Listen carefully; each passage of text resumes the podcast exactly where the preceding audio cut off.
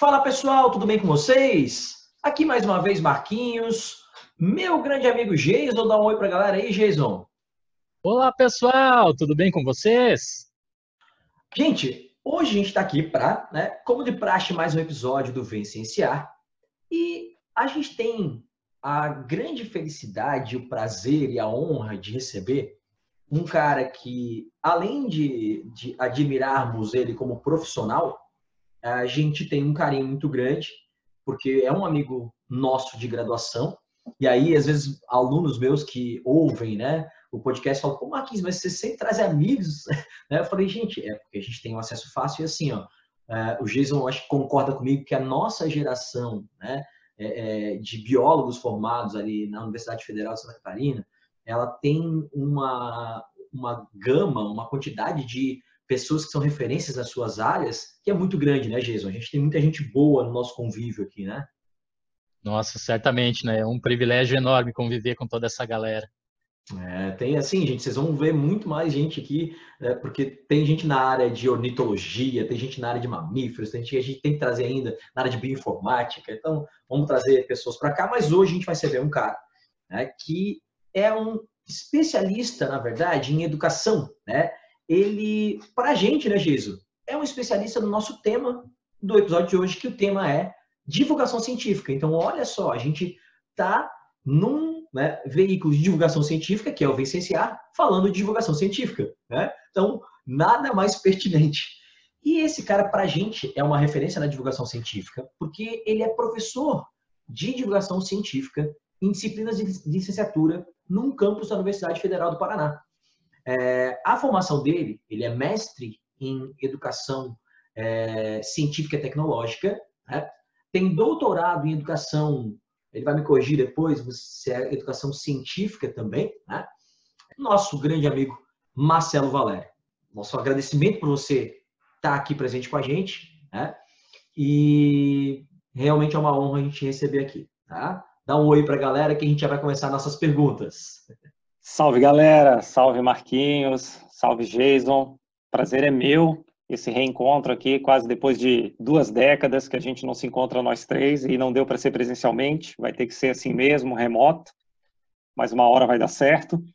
Agradecer é, a confiança de vocês de me convidar para falar desse tema que me é tão caro, me interessa tanto, Lá atrás da minha trajetória já me interessou como pesquisador, hoje me interessa como alguém que consome bastante divulgação científica e tenta compartilhar esse, essa experiência é, como consumidor voraz da divulgação científica e estudioso da divulgação científica com os estudantes é, que eu tenho o prazer de ter nas minhas salas de aula da, das licenciaturas.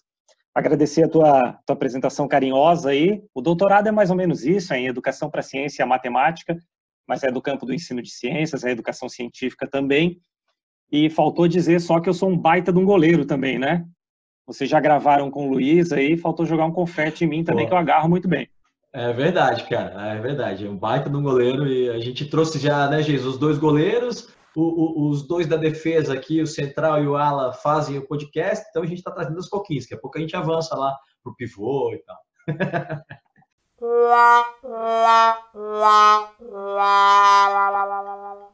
Bom, Marcelo, seja bem-vindo aqui, né? Para a gente realmente é uma honra te ter como convidado, né? Nós estamos iniciando aqui um projeto, né? Embrionário ainda do Vem Cienciar e hoje a gente tem a felicidade de certamente aprender contigo muito aqui a respeito da divulgação científica, né? Olhando o, o teu currículo, né? Uh, a gente percebe que você é professor, então, dos cursos de licenciatura, né, em ciências exatas, em computação, que talvez sejam cursos de licenciatura não tão conhecidos assim do público que, que nos ouve.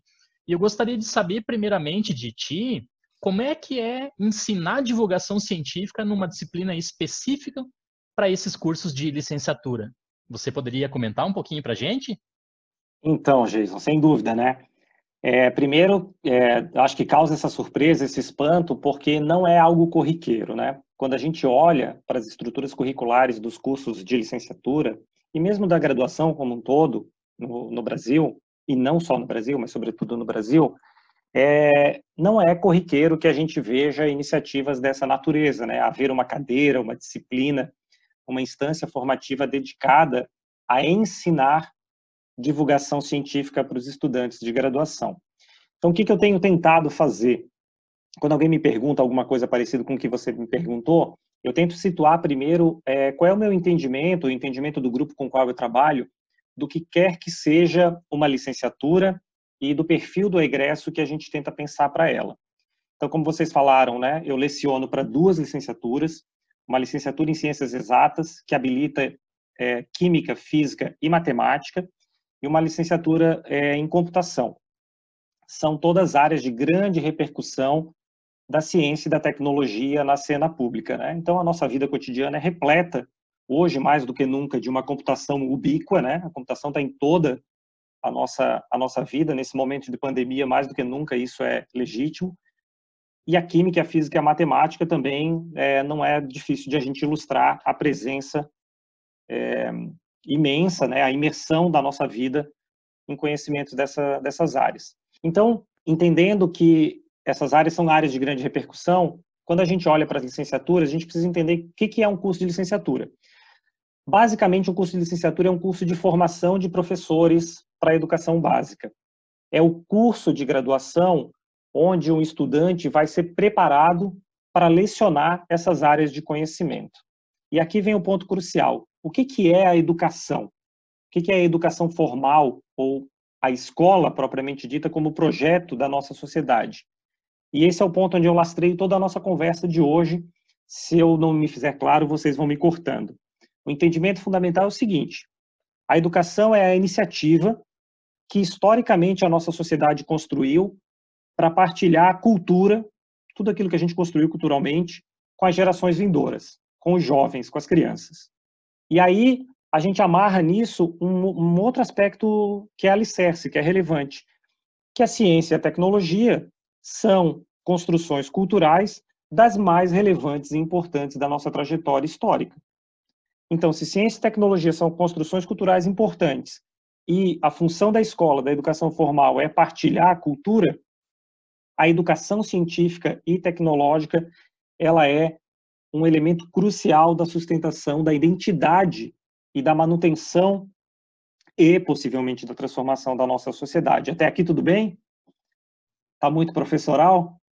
Então assim, moçada, é, partindo desse pressuposto, é, qual é o tipo de profissional que a gente espera conhecer? Bom, se a educação é isso, se a ciência e a tecnologia que, que esses estudantes vão aprender tem essa relevância, eu preciso que esse profissional da educação que eu vou formar, ele conheça como essas construções culturais, ciência e tecnologia circulam na cena pública, se exibem na cultura dos aprendizes. Então, eu não posso formar um professor que saiba muito do ponto de vista teórico, conceitual da sua área, né? no caso aqui do Marquinhos, do Jason, da biologia, e minha também, né, da biologia, mas dos meus estudantes da química, da física, da matemática, da computação. Não adianta ele saber teoricamente essas áreas se ele não conseguir reconhecer a identidade dessas áreas na vida social dos estudantes que estão aprendendo. Então, essa é a premissa fundamental de por que, que vale a pena a gente ensinar a divulgação científica nas licenciaturas. Eu e os meus colegas que pensamos esse curso, a gente tem o um entendimento, então, de que o professor é mais do que um profissional técnico, mais do que um executor do currículo ele é um intelectual. Se o professor é um profissional intelectual, ele precisa extrapolar essa dimensão do conhecimento daquilo que ele vai ensinar para a possibilidade de ele identificar e conversar com os conteúdos que ele vai ensinar na cena pública. Eu vou tentar ilustrar esse argumento todo num exemplo e vocês me digam se faz sentido para vocês. Não adianta, por exemplo, para um professor de física dominar teoricamente ondas eletromagnéticas e não fazer ideia do que está acontecendo, por exemplo, agora no Reino Unido, com movimentos botando fogo em torres de telefonia celular 5G. Ficou mais claro agora o argumento? Fantástico. Então, essa é a grande sacada que a gente pensa. A ciência e a tecnologia na vida social, na vida pública. E é, essa é a intencionalidade da divulgação científica na formação dos estudantes. O que, que eu quero quando eu recebo os meus estudantes em sala de aula de divulgação científica? Eu quero ampliar o repertório deles a respeito da ciência que eles ensinam. que eles entendam que a ciência que eles ensinam dialoga com outras instâncias que também são formativas e talvez até educativas. Ciência e tecnologia circulam cotidianamente na mídia, por exemplo. Elas podem ser consumidas por outros canais, pela literatura, pela arte, pelo cinema, ou por alguma experiência social, por exemplo, por um museu. Então, se a ciência e a tecnologia chegam ao estudante por outros canais, o professor profissional que vai lidar com ciência e tecnologia na escola precisa entender como esses canais funcionam. Esse é fundamentalmente o argumento de por que, que a gente inseriu é, a disciplina né, e o repertório da divulgação científica é, na formação de um estudante de graduação. E antes, antes de concluir, tem um outro aspecto ainda que é fundamental, que é assim, é, eu e os colegas do, do meu, dos meus cursos, dessas licenciaturas, a gente parte do pressuposto de que a gente não forma só o professor que vai lecionar química, física, matemática, computação na educação básica. A gente tenta dar um, uma ampliação nesse sentido do que é o profissional da educação. Por que, que a gente faz isso? Porque a gente está vivendo um momento histórico em que a escola deixou de ser o espaço educativo por excelência. A escola, ela hoje dialoga com uma série de outras instâncias formativas e educativas, e esse diálogo nem sempre é um diálogo que está em sintonia. E aí eu tenho uma série de, de estudantes que não necessariamente vão se tornar professores dessas áreas. Pode ser que eles vão produzir conhecimento que vai estar no livro didático, eles vão produzir um aplicativo que tem um simulador é, de física, por exemplo. Pode ser que esse estudante não vá necessariamente ser o professor da sala de aula, vocês me compreendem? Ele pode trabalhar com conteúdos de ciência e tecnologia em outros cenários. O que, que eu espero desse camarada? O camarada que passa pela minha sala de aula, ele vai ser um camarada experimentado minimamente em coisas como a escrita de um texto que fale de ciência e tecnologia, a comunicação de ciência e tecnologia por outros canais, como, como um podcast aqui, como o de vocês, que ele seja um consumidor, inclusive, desse tipo de conteúdo, é, a produção de um infográfico, né, linguagens que são diversas daquelas que a gente teve no passado, que ele seja é, instigado ou estimulado a consumir literatura que fale de ciência e tecnologia, que ele conheça aspectos de outras searas educativas, como a pedagogia museal. Como é que é que se aprende, por exemplo, num museu? Se não houver uma disciplina de divulgação científica na graduação, numa licenciatura, jamais o estudante vai ter é, essa pauta de reflexão e isso vai limitar bastante, tanto ele ter a possibilidade de trabalhar num cenário assim, quanto é, a possibilidade de ele planejar uma boa atividade se porventura, digamos, ele for levar os estudantes dele até um espaço dessa natureza ou um museu de ciência, ou uma instalação que fale de ciência e tecnologia, ou uma iniciativa dessas mais recentes que a gente tem visto, como uma conferência como Python of Science. Então é nesse caminho que eu tenho pensado, junto com os meus colegas dos cursos de licenciatura, a presença da divulgação científica na formação dos professores e dos educadores em geral. Marquinhos, eu vou repetir aqui um comentário que eu já fiz em, em, outros episódios, como é bom a gente escutar alguém que domina e é especialista e tem propriedade no que fala, né? Dá um conforto científico muito bom. Não, e assim, o Marcelo foi falando e eu fui me colocando no lugar, porque eu, em 19 anos de sala de aula, obviamente amadureci como professor e aprendi um pouco, minimamente, como o Marcelo comentou, sobre divulgação científica, porque eu não tive isso, na, a gente não teve isso na nossa formação, né? É, infelizmente não era o foco, né? Mas eu, o Marcelo falou de visitar locais. Eu lembro quando eu levo os meus alunos no Museu de Tecnologia da PUC, em Porto Alegre. Então, o, o, o como, como, eu tenho que me portar e como eu tenho que despertar o interesse deles em ver as coisas, sabe? Isso faz todo sentido, né? Então, é importantíssimo esse trabalho que o Marcelo faz nas licenciaturas aí. É, eu queria aproveitar, pegar um, um gancho aqui nessa excelente resposta do Marcelo né? Então ele colocou aquilo que a gente tenta defender bastante, né? que é o papel do professor como um ser intelectual, né? um produtor de conhecimento, um, um cara talvez até empreendedor, né? e que vai despertar esse espírito na sociedade, nos estudantes dele, muito mais do que aquele, aquele cara simplesmente executor de um determinado conteúdo, né?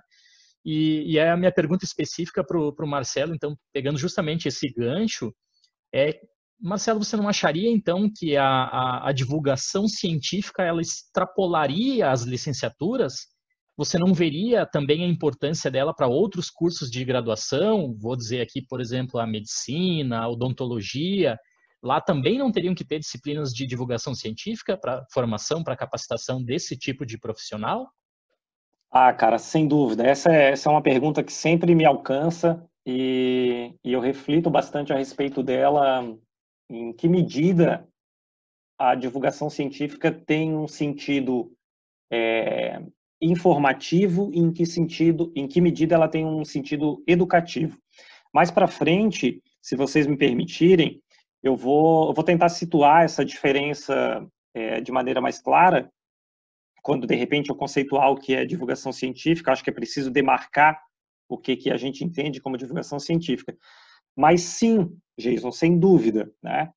Áreas como essa que você citou, sobretudo as áreas da saúde, né? Medicina, fisioterapia, a enfermagem e tantas outras, são áreas de amplo é, impacto da informação e do conhecimento é, que, que é produzido no, no seu seio para a sociedade, às vezes com é, uma velocidade maior do que é possível de a gente depurar pela via da escola.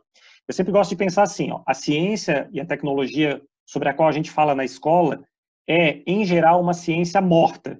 É uma ciência já estabelecida, organizada, sistematizada, didatizada, que passou por um processo de transposição e que hoje mora nos currículos escolares, nos materiais didáticos.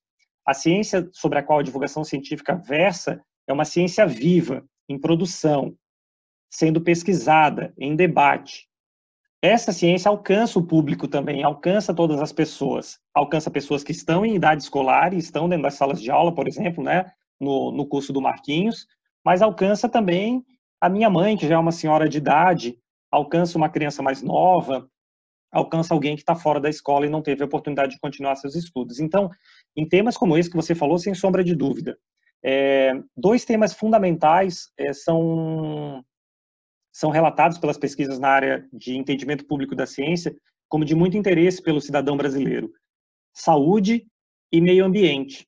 Então, sem dúvida, outras graduações poderiam se valer de iniciativas de formação dos seus profissionais e do estabelecimento disso no perfil do egresso, se formassem os profissionais para dialogar não só entre si, mas com o público em geral todas as áreas onde a ciência e a tecnologia têm um diálogo íntimo e, e, claro e evidente, não só diálogo, mas impacto com a cultura, precisariam acolher de alguma forma é, uma formação nessa perspectiva que eu narrei para vocês. Não sei se chamada de divulgação científica, só que é mais difícil, cara. É mais difícil porque os conhecimentos de uma área como a medicina ou de uma área como a engenharia, é, geralmente são conhecimentos numa perspectiva mais técnica.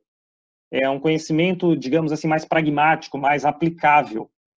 E quando a gente fala de uma formação, numa formação nesse sentido que eu, que eu respondi para você na pergunta anterior, que não é necessariamente um, uma formação imediata, que tem um elemento mais subjetivo, mais humano, mais relacionado a uma ciência social aplicada, digamos assim, é difícil fazer a penetração desse tipo de aspecto formativo em cursos dessa natureza, entende? É difícil inserir uma iniciativa como ciência, tecnologia e sociedade dentro de uma engenharia, mas existem. E aqui eu já fecho a resposta para você.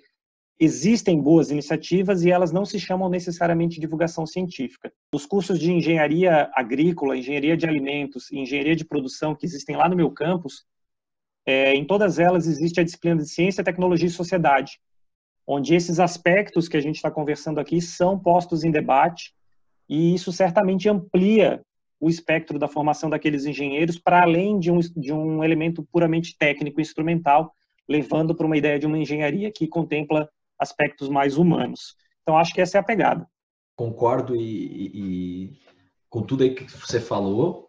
E eu, você comentou aí, né, de é, as disciplinas que tem no curso de engenharia de produção, lá no, no campo que você trabalha e tal, que relaciona né, tecnologia e sociedade. Eu lembro de uma fala, e isso é uma coisa que me marcou muito, é, de um cara que foi nosso professor na graduação, né, nós três, que foi o Paulo Hoffman, que ele dizia o seguinte, cara, mesmo que você não seja professor, todo biólogo é antes de qualquer coisa um educador, né? Então, eu, eu, eu não é verdade? Você não concorda com isso? É. E eu, e eu essa fala do, do, do Paulo, né, me, que foi nosso professor de genética lá, lá na graduação, é, sempre me permeou os meus pensamentos como, como profissional da educação.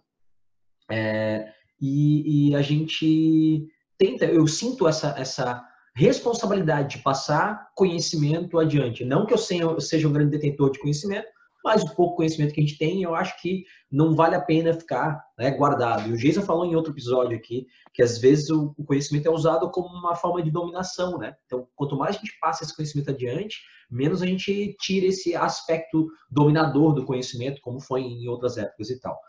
Sobretudo para o estudante que, que faz uma, é, uma graduação numa instituição pública, né? Essa contrapartida, esse retorno social do investimento que a sociedade fez nele é inevitável, né, cara?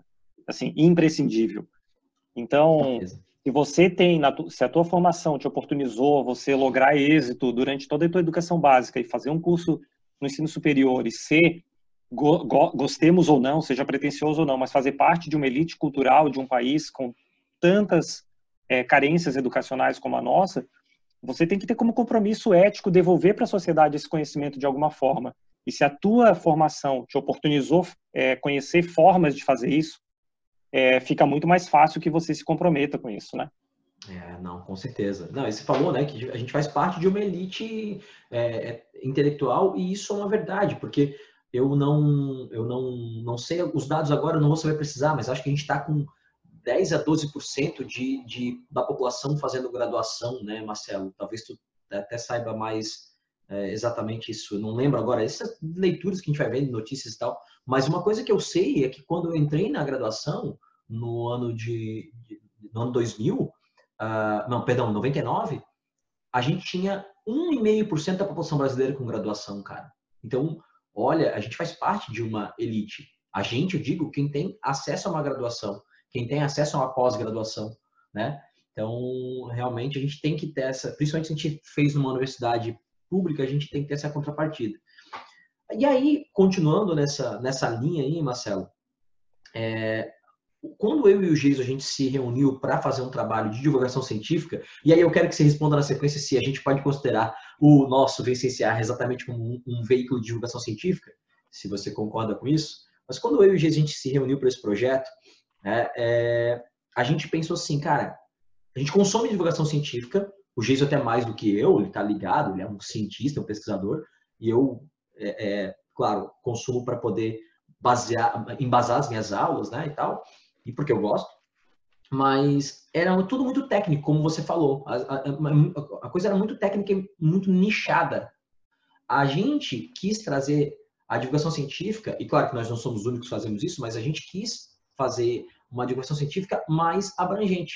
Você comentou antes, né, que a sua mãe é, tem acesso à informação e tal. Cara, eu fico muito, muito feliz quando meu pai, que é um cara que não estudou, a minha avó, que tem 84 anos, né, é, é, é, e também não tem oportunidade de estudar, é, eles ouvem o nosso podcast e comentam comigo. Então, é, é essa questão da democratização do conhecimento. E aí, cara, nessa linha, eu queria te perguntar o seguinte: o que, que a gente pode efetivamente considerar divulgação científica? Tá? O que, que é e o que, que não é divulgação científica? Cara, baita, baita pergunta, né? É, vou te levar lá para fazer essa pergunta para os meus alunos, porque essa é a pergunta que nos toma boa parte da carga horária da disciplina, né? Separando o joio do trigo, tentando estabelecer critérios. Se é que a gente deveria fazer isso, mas os alunos também reivindicam estabelecer alguns critérios de demarcação do que é e o que não é, para a gente saber o que fazer e como fazer, né? Eu vou linkar, vou tentar linkar essa resposta, Marquinhos, com um pouco do resto da, da resposta que eu ainda daria para as perguntas, para a pergunta anterior, porque a fala de vocês me trouxe à, mente que eu não citei aonde as coisas estão acontecendo, né? Então vocês lembraram o nosso saudoso Paulo Hoffman, professor de genética, né? E, e, é legal que, cara, recentemente eu tive olhando o currículo da UFSC para ver se a gente já tinha é, embarcado na divulgação científica, né? E eu vi que tem uma optativa com essa toada justamente na genética, mas é ainda uma disciplina optativa, né? A licenciatura em biologia, pelo menos até onde eu consegui olhar é, o currículo não tem uma iniciativa como essa que a gente falou aqui. Existem outras iniciativas pelo Brasil, a USP tem algumas iniciativas nas graduações, a Universidade Federal de São Carlos, Eu li recentemente um artigo bem bacana de um professor que trabalha com divulgação científica na Unifei, em Itajubá, Minas Gerais. E mas a divulgação científica é uma coisa já repercutindo bastante na pós-graduação, cara. Nos cursos de pós-graduação nas diferentes áreas aí no Brasil, você vai ver começar a aparecer disciplinas de comunicação científica, de divulgação científica nesse sentido de que os pesquisadores saibam como dialogar com, com o público. E aí eu acho que isso é, concatena direto com a pergunta que você fez agora, tá? Mas o que, que é divulgação, né? Porque se vocês notaram, eu usei duas expressões diferentes agora, né? Comunicação científica e divulgação científica. Pescaram isso aí?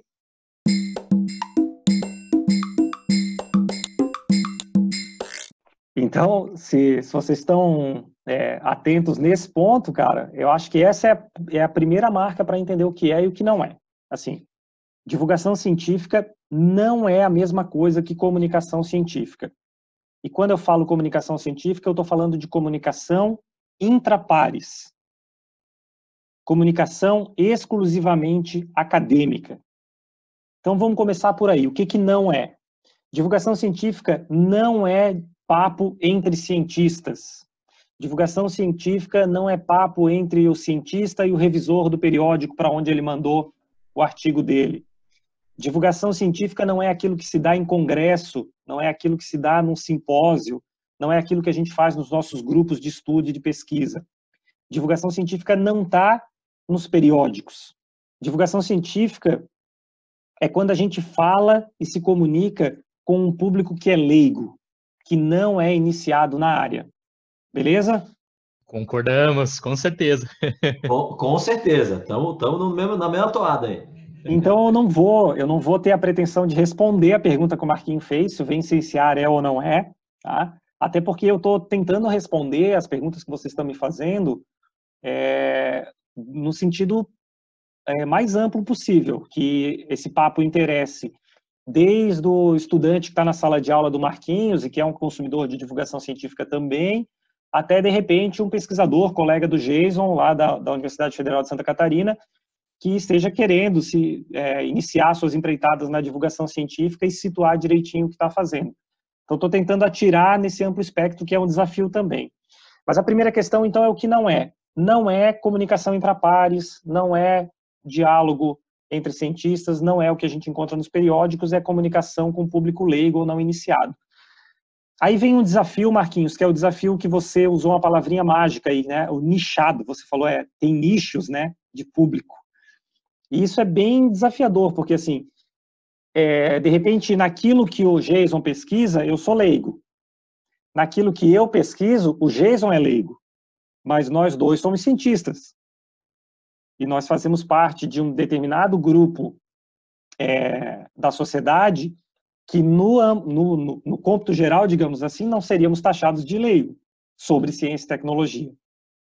Então, sempre que eu pontuar quem é o leigo, eu vou precisar, se vou roubar a tua palavra, eu vou precisar nichar também. Nós chegamos num ponto de especialização e de volume, de fluxo de saberes acadêmicos, que hoje o Jason provavelmente é leigo no assunto que o pesquisador que divide o corredor com ele na universidade pesquisa. Certo ou estou errado, Jason? Tá totalmente certo. Nós estamos num mundo super especializado, né? Infelizmente ou felizmente. então é isso, moçada. Assim, para pensar o conceito de divulgação científica e aí tentando dar uma contribuição para alguns ouvintes nossos aqui que já, já sejam pessoas transitando nessa área, eu acho que tem alguns caminhos para seguir. Tem o caminho da história, tem o caminho do que a gente poderia chamar de etimologia, tem um caminho conceitual mesmo, e todos esses caminhos são polêmicos. Tá? Quando a gente vai olhar para a história, tem um, um elemento desafiador que é o público que consumia ciência, o público que tomava contato com a ciência lá no passado, é diferente do público de hoje, porque a ciência também se redesenhou.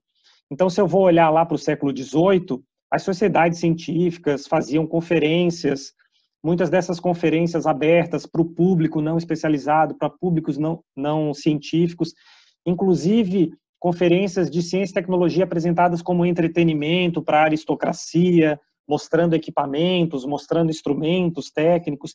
Então, poderia falar de divulgação científica lá atrás já, né? Na na explosão da ciência moderna.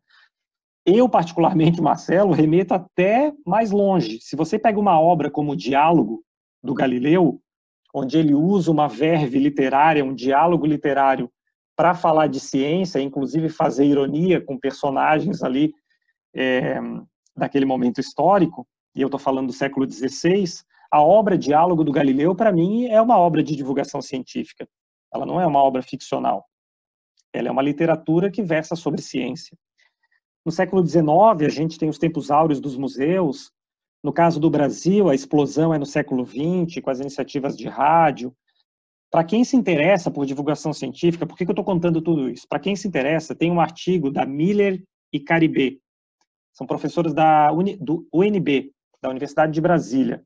Só botar no Google Miller, Caribé, UNB, divulgação científica, vai encontrar esse artigo. Elas narram toda essa história de uma maneira muito bacana.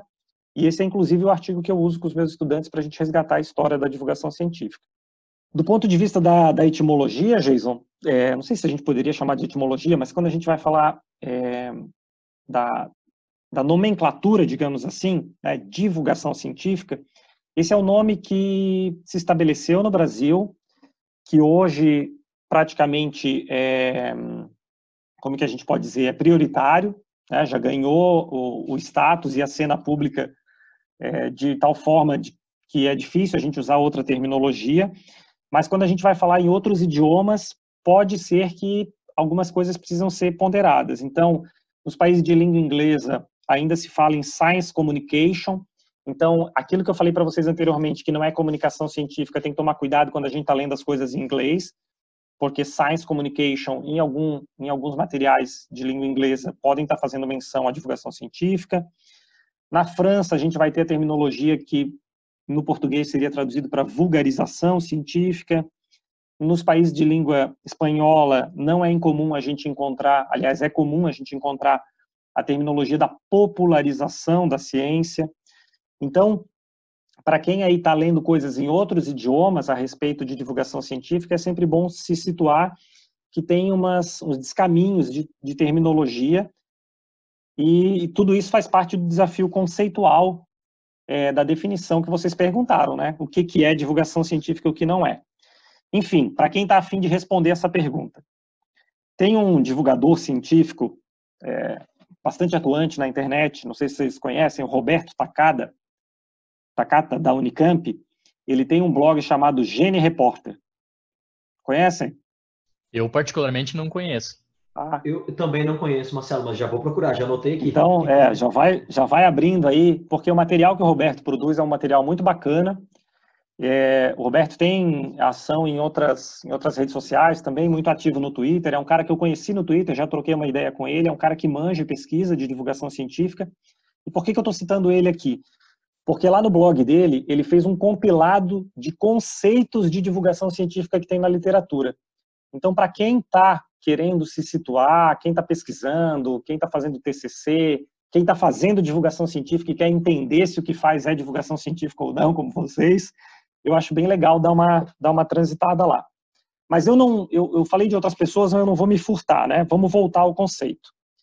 Qual que é o conceito que os meus alunos é, costumam afunilar e trazer? O que, que é divulgação científica? Eu comecei a resposta falando o que, que não é que, que é divulgação científica para a gente lá na UFPR Jandaia, quando a gente se debruça a respeito disso, lendo todas essas coisas que eu contei para vocês.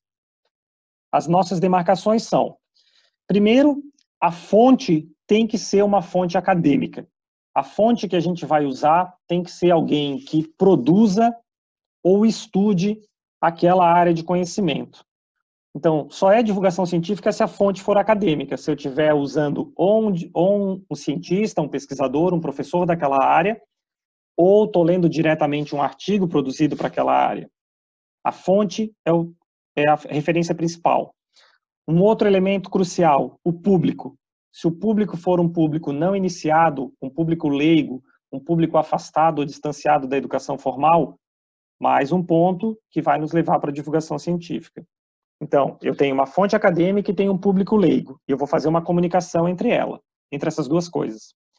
Essa comunicação pode ser direta, feita pela própria fonte, no caso o cientista, ou ela pode ser uma comunicação mediada, feita, por exemplo, por um jornalista, ou no caso de um museu de ciência, feito por um monitor do museu.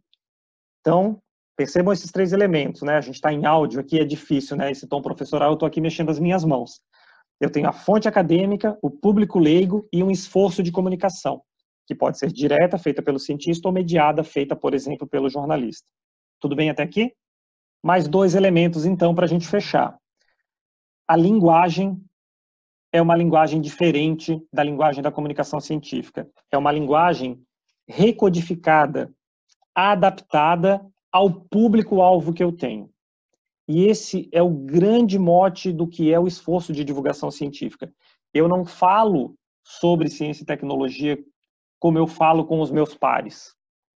Eu adapto, eu recodifico, em alguma medida eu até simplifico, eu estruturo essa linguagem para que ela alcance meu público.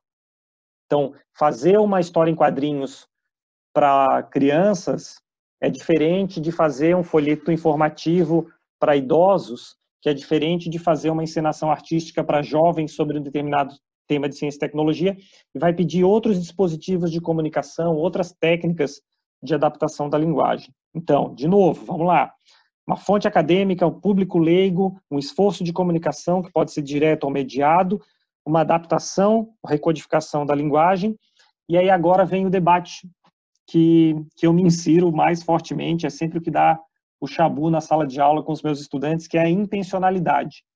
Com qual intenção se faz divulgação científica? Aí tem as mais variadas, né? Pode ser com a intenção de informar, pode ser com a intenção de entreter, pode ser com a intenção de educar. E aí esse debate vai ser um debate é, que vai depender muito de quem faz a comunicação, da intencionalidade que esse comunicador tem, da característica do público, do veículo que eu vou usar, das possibilidades de adaptação da linguagem, e aí essa polêmica vai nos levar para um debate bastante grande. Um podcast é divulgação científica? Vocês podem me responder depois. Mas um jornalismo de ciência, né? uma reportagem sobre ciência é divulgação científica? Parece que essas duas coisas são mais fáceis de a gente dizer que sim. Mas se eu perguntasse para vocês, uma música que fala de ciência é divulgação científica? Um, um filme como Perdido em Marte ou Interestelar é divulgação científica ou é ficção científica ou é entretenimento? Percebem a provocação que eu estou fazendo? Querem tentar responder aí? Olha eu como entrevistado querendo perguntar para vocês. Vocês acham que o Interestelar, viram Interestelar, né? Vocês acham que o Interestelar é divulgação científica?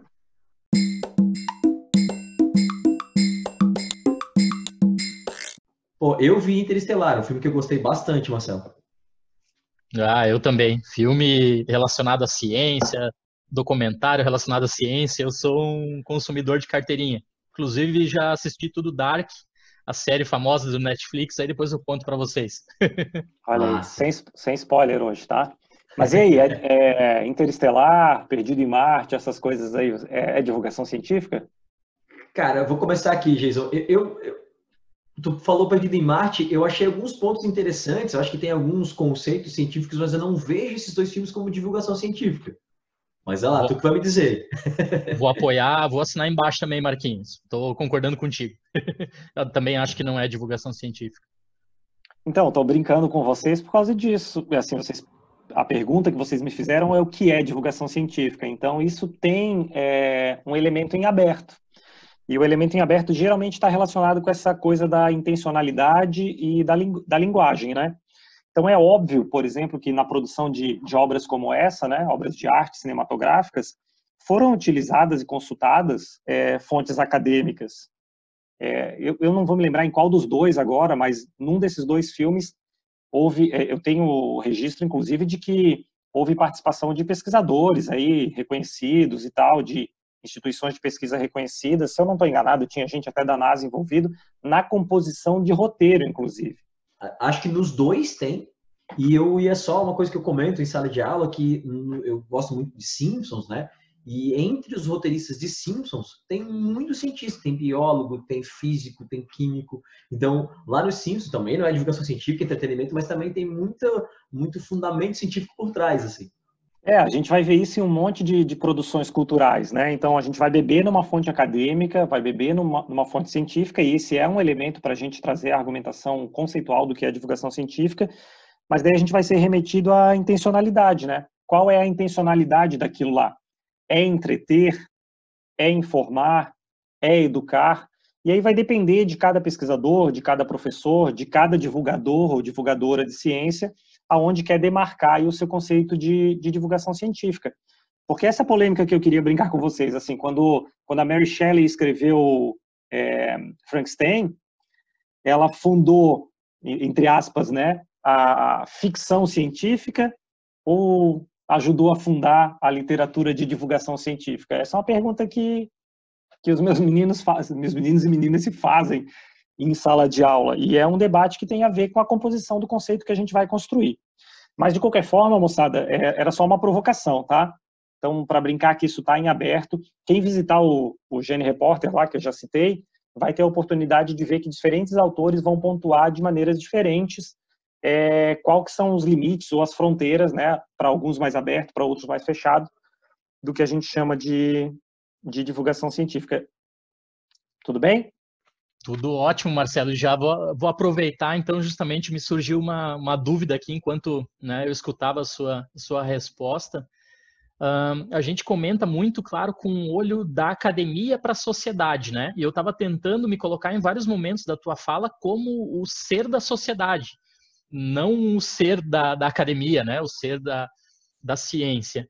E aí, então, especificamente, eh, como que você acha Uh, o que, que você poderia falar para nós a respeito do papel da divulgação científica especificamente para a sociedade? Ah, cara, esse aí é o, eu acho, particularmente para mim, como professor, pesquisador da área da educação científica e tecnológica, esse é o debate mais gostoso, cara. Que assim, basta a gente pensar que nada na vida contemporânea é intocado pela ciência e tecnologia. Absolutamente todas as nossas é, possibilidades de experiência e de vida são alcançadas de alguma maneira em maior ou menor monta pela pela ciência e tecnologia. Ciência e tecnologia, elas estão presentes em todos os espaços da, da nossa vida, da nossa existência. Então, a gente pode dar um milhão de exemplos para isso, né? Então, se você vai, daqui a pouco, aqui a hora que a gente terminar o podcast, se você for tomar um banho, pode ser que lá na, na prateleira do teu chuveiro tenha um shampoo sem sal, Vale a pena você ter pagado, de repente, um pouquinho mais pelo teu shampoo sem sal? Se você vai comer é, um alimento, toda a produção, o beneficiamento daquele alimento envolveu uma série de aspectos científicos. O teu deslocamento, se você está num lugar e vai para outro agora, é, tem a ver com o funcionamento de GPS, com satélites, com mapas o nosso sono hoje, tudo, cara, tudo, vai, vai vindo as coisas na minha cabeça. O nosso sono hoje está completamente tocado pela maneira como a gente se relaciona, por exemplo, com dispositivos tecnológicos, né? Tem toda essa questão da exposição à luz do celular, do computador, pouco antes de dormir. As comunicações aí nesse momento de pandemia mostrando isso muito evidentemente, essas tecnologias digitais de informação e comunicação mudando o nosso sentido de distância, nosso sentido de presença, a gente começou a conversa hoje falando de reencontro, mas a gente efetivamente não se reencontrou, a gente não se deu um abraço, a gente não está olhando no olho uns dos outros, mas a gente mudou o nosso conceito de distância, de presença, de encontro por conta da tecnologia. E, cara, tudo, né? Assim, ó, sei lá, consumo. É, a maneira como a gente consome as coisas, faz as nossas compras, nossas pesquisas de coisas que nos interessam na internet, como os algoritmos vão dizer para a gente efetivamente o que a gente quer, ou se eles não vão mostrar o que a gente quer daqui a pouco, depois que a gente faz uma pesquisa, eles podem inclusive conduzir é, o nosso o nosso gosto, né, mediante é, outras características nossas. Então a presença da, da computação na vida cotidiana, nessa imersão tecnológica que a gente tem. E aí eu vou vou mais longe, cara. Assim, hoje você carrega seus documentos num, em, no teu dispositivo, no teu, no teu aparelho celular. É, recentemente aí a minha a minha cunhada teve bebê, então já me vem à cabeça, por exemplo, uma coisa, é, uma transformação paradigmática aí no, no, na maneira como se faz o parto. quando eu tive meu, meu último filho, que tem um aninho e pouco, é, logo depois que a criança nascia, se tirava o vernix da criança. Agora nasceu meu, meu sobrinho, agora não se tira mais o vernix. Então, as mudanças relacionadas a, a uma identidade de saberes e conhecimentos da ciência e da tecnologia que vão transformando a nossa relação é, com o mundo. E nas coisas mais íntimas, né? Quem de vocês aí é solteiro e surfa por plataformas como o Tinder, poderia dizer que até a nossa, nosso relacionamento, a maneira como a gente escolhe parceiros sexuais está transformada. Então, fiz aqui uma, uma elucubração, uma viagem, mas só para exercitar com vocês essa ideia de que a ciência e a tecnologia está presente em tudo na nossa vida, dos conceitos da ciência, sobre como esses conceitos são produzidos, sobre como esses conceitos resultam nesses aspectos transformadores da nossa vida, amplia demais, cara, o conceito de cidadania, o conceito de democracia.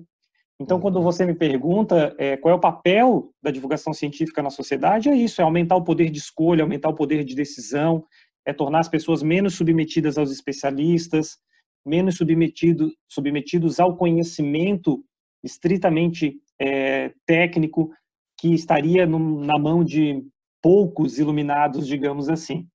Comentar que uma coisa que a gente sempre fala aqui no podcast, né, é, é que a ciência ela é uma parada constante, ela é ela não é um, um dogma, né? O Giz sempre fala isso, ela, ela pode mudar. E essa evolução que você comentou aí, né, com o nascimento do, do, do teu filho mais novo, do teu sobrinho, né, é, é uma, uma demonstração disso, né? É, a gente tem né, na, na ciência, né, uma fonte de, de novas facilidades para a gente e tem pessoas que não conseguem entender o, a necessidade de investimento e divulgação científica, porque isso vai gerar né, uma melhora na nossa qualidade de vida de forma geral e tal. Né? Uh, a gente tem uma, um, uma parceria, assim, né, é, com um outro podcast, cara, que até te indico, ele chama Pode Perguntar, que são é. quatro historiadores sensacionais, que são, né, dois são muitos meus amigos, os outros eu conheço o trabalho só, e a gente fez uma pergunta para eles, que a, o mote do, do, podcast deles é isso: você faz a pergunta e eles respondem e fazem um episódio em cima disso. E a gente perguntou, eles responderam uma pergunta nossa, que foi se uh, a gente pode ter um novo iluminismo por conta da pandemia. As pessoas veem a necessidade da ciência, né? E a resposta ela foi ficou dividida, foi bem legal. Mas a gente imagina e torce por isso, né? O Geis, eu queria falar alguma coisa Fala aí, Jason. Não, eu, eu queria falar várias coisas, né? A gente, tem... a gente precisaria de mais vários episódios aqui. É, é, é simplesmente fascinante, né? Porque o, o, o, eu acho que o nosso, a razão do nosso existir, né, Marquinhos, é, é o que o Marcelo premiou agora na, na resposta dele, né? A, a ciência como empoderamento da sociedade, a ciência como é, aumento da probabilidade do indivíduo se dar melhor na vida, ou ter melhor saúde, ou tomar as melhores escolhas. Então, realmente é só, só aplaudir assim de novo é, essa resposta do Marcelo. Adorei é, é, perceber, né, saber que os especialistas têm trabalhado nesse sentido. Cara, é, eu vou mais longe, Jason. Eu, eu, eu, me animo a falar porque o tema né, que, que me cativa, que é a minha identidade não só como profissional, como pessoa, cara. Mas é, cara, é isso que vocês estão ilustrando. Você pensa assim, ó, é, sei lá, minha mãe, minha mãe diz que o, que o papel alumínio, quando eu vou enrolar uma carne para botar no forno, a parte refletiva tem que ser para fora. E aí eu disse para ela que tem que ser para dentro, e a gente vai discutir. Isso é educação científica. É, de repente, é, o meu vizinho está comprando uma garrafinha de água mineral com um pH 10, porque disseram para ele que se ele consumir um negócio com pH alcalino é melhor e, e tal, ele vai pagar um, dois reais mais, mais caro nessa aguinha por conta disso, que a água se vende com um pH 10. Ou então eu, pô, quando eu, te, eu falei de ter filho, né? De repente, quem está nos ouvindo aqui que teve, ou vai ter, ou quer ter filho, vai ter a oportunidade, de repente, de, ter, de congelar ou não o cordão umbilical do seu filho. E fazer essa escolha entende? Fazer, ter o poder dessa escolha, claro, depende de uma série de outros fatores, né? O, o potencial é, econômico dessa pessoa, o contexto onde ela vai ter a possibilidade é, de vivenciar essa experiência, mas para muitas pessoas isso é oferecido como um produto e como um serviço, mas é um produto e um serviço que é uma promessa científica.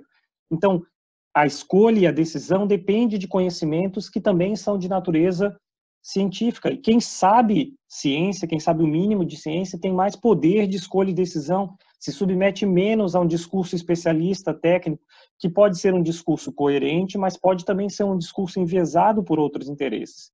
Então, resumidamente, cara, é, é isso aí, assim, ó, para compra de um equipamento, para escolha de um tratamento de saúde, se você vai se submeter ao tratamento X ou Y, e para coisas mais amplas, não precisa ser tão pragmático, né? Para compreensão de mundo mesmo. Um camarada que entende um pouquinho de astronomia, um camarada que entende um pouquinho de antropologia, um camarada que entende um pouquinho do que é evolução, é um ser humano mais humilde. É um ser humano que entende melhor o universo onde ele está colocado, o mundo onde ele está colocado, a história da vida da qual ele faz parte. Então, é, para que né, fazer divulgação científica? Cara, é um, um, desafio de natureza cultural, formativo, para que as pessoas é, sejam minimamente alfabetizadas em ciência e tecnologia. E é, é e nesse sentido, assim, é, é obrigação que todo mundo seja alfabetizado? Claro que não. Na minha área, gente, do, do, ensino de ciências, tem dois trabalhos clássicos da década de 90, virada para os anos 2000, que dizem que a alfabetização científica e tecnológica é um mito, que nunca vai, vai se atingir, que nem a gente nem deveria se esforçar ela. Eu sempre penso assim, ó, as pessoas podem viver sem serem terem um mínimo de alfabetização científica? Sim, podem viver, mas é uma existência menos livre, menos autônoma e acho até que mais miserável. Então, cara, divulgação científica para mim é um, um esforço cultural mesmo, para que a ciência e a tecnologia sejam bens públicos, para que a ciência e a tecnologia tenham significado na vida social. É isso aí. Beleza, Marcelo. Marcelão, é, eu queria, talvez, para a gente finalizar aqui, você rapidamente ilustrar alguns exemplos de divulgação científica. Tá? A gente até pode, já avisando que a gente vai ter um outro episódio com o Marcelo, mas eu queria finalizar esse dando exemplos de veículos de divulgação científica. O que você pode citar os principais exemplos é, que a gente tem aqui ao nosso alcance? Ah, então eu, eu, eu, não sei se eu entendi a tua, a tua pergunta, mas assim, ah. vou, tentar, vou tentar amarrar com, com o que a gente vinha conversando uhum. e, e tentar ilustrar por que, por que, essas coisas, é, que as iniciativas de divulgação são importantes, tá? Então, sei lá, vamos pensar nesse momento que a gente está vivendo da, da pandemia, da Covid-19. Né? Vocês devem ter tomado conhecimento aí de um, uns especialistas médicos, entre aspas, donos de uma, de uma clínica no Brasil, que estavam vendendo moduladores imunológicos, o tal do imunoshot contra o coronavírus. Viram isso? Eu, eu vi. Uhum. Então é para isso, cara. Tá aqui a ilustração. É para combater o charlatanismo, para combater o estelionato intelectual. Um camarada que tem a oportunidade é, de ter o conhecimento científico-tecnológico nas mãos e usa isso é, de uma maneira negativa. Então é para isso que serve a divulgação científica, para fazer esse enfrentamento. Claro, claro. Não, com certeza. Cara, eu não, não resisto. Eu falei ainda há pouco ali do da 5G, né? Das torres uhum. de 5G no Reino Unido. É, e aí vou recomendar, você pediu para recomendar, vou recomendar o vídeo do, do Pedro Loss, do Ciência Todo Dia, sobre essa história da, da, da radiação eletromagnética, é, da coisa das torres 5G. Então, pra, nesse sentido da, da divulgação científica para combater, combater a ignorância, né? uhum. vou recomendar que o pessoal pesquise a respeito de mudanças climáticas, por exemplo, cara, é, não compreender a natureza da ciência, como que ela é processada, como ela é desenvolvida, por exemplo, escalas e métricas, leva na geografia, nas geociências, as pessoas a confundirem, por exemplo, clima e vento, clima e tempo. Tá? Então, a gente pega lá o filho do presidente, por exemplo, fazendo uma, uma, uma postagenzinha no meio de uma nevasca e dizendo que o aquecimento global não existe porque ele está lá num lugar frio. Então, assim, o senso comum, cara, não dá conta da ciência e da tecnologia. E é para isso que a divulgação científica serve para desamarrar as pessoas dessa racionalidade tacanha, pequena, sendo que a cultura humana, a história da cultura humana já ofereceu para elas uma possibilidade de ir, além dessas perspectivas. Então, é, é nesse sentido, Marquinhos, que eu acho que dá para a gente ilustrar um pouco do que a gente vinha conversando até aqui. Perfeito, Marcelo, perfeito. Quero te agradecer, cara, a disponibilidade, né? Essa aula que você deu para a gente, assim, a gente aprende aqui sempre, né, com os nossos convidados e, poxa, aprendi demais contigo aqui. Vou finalizar aqui. Jason, dá um tchau aí para a galera. Ah, sensacional esse episódio, hein? Vai ser um dos meus preferidos, com certeza. Muito obrigado, Marcelo. Galera, um grande abraço para vocês e até a próxima. Marcelão se despede da turma aí também, mas já sabendo a galera que você vai estar de volta no próximo episódio. Opa, se eu vou estar de volta é porque o papo foi bom, né? Eu prometo que eu vou no próximo episódio eu vou tentar falar menos, deixar os meninos falarem mais. Valeu, galera. não, cara, não te preocupe que a ideia é que você fale aqui, cara. Essa é a ideia. Gente, obrigado mais uma vez por ouvir a gente aí. A gente está nas plataformas de streaming de áudio, nas redes sociais, arroba Vencienciar, né? E tanto no Twitter quanto no Instagram. Segue a gente lá, manda sua dúvida, sugestão, crítica. Um abraço a todos e até a próxima.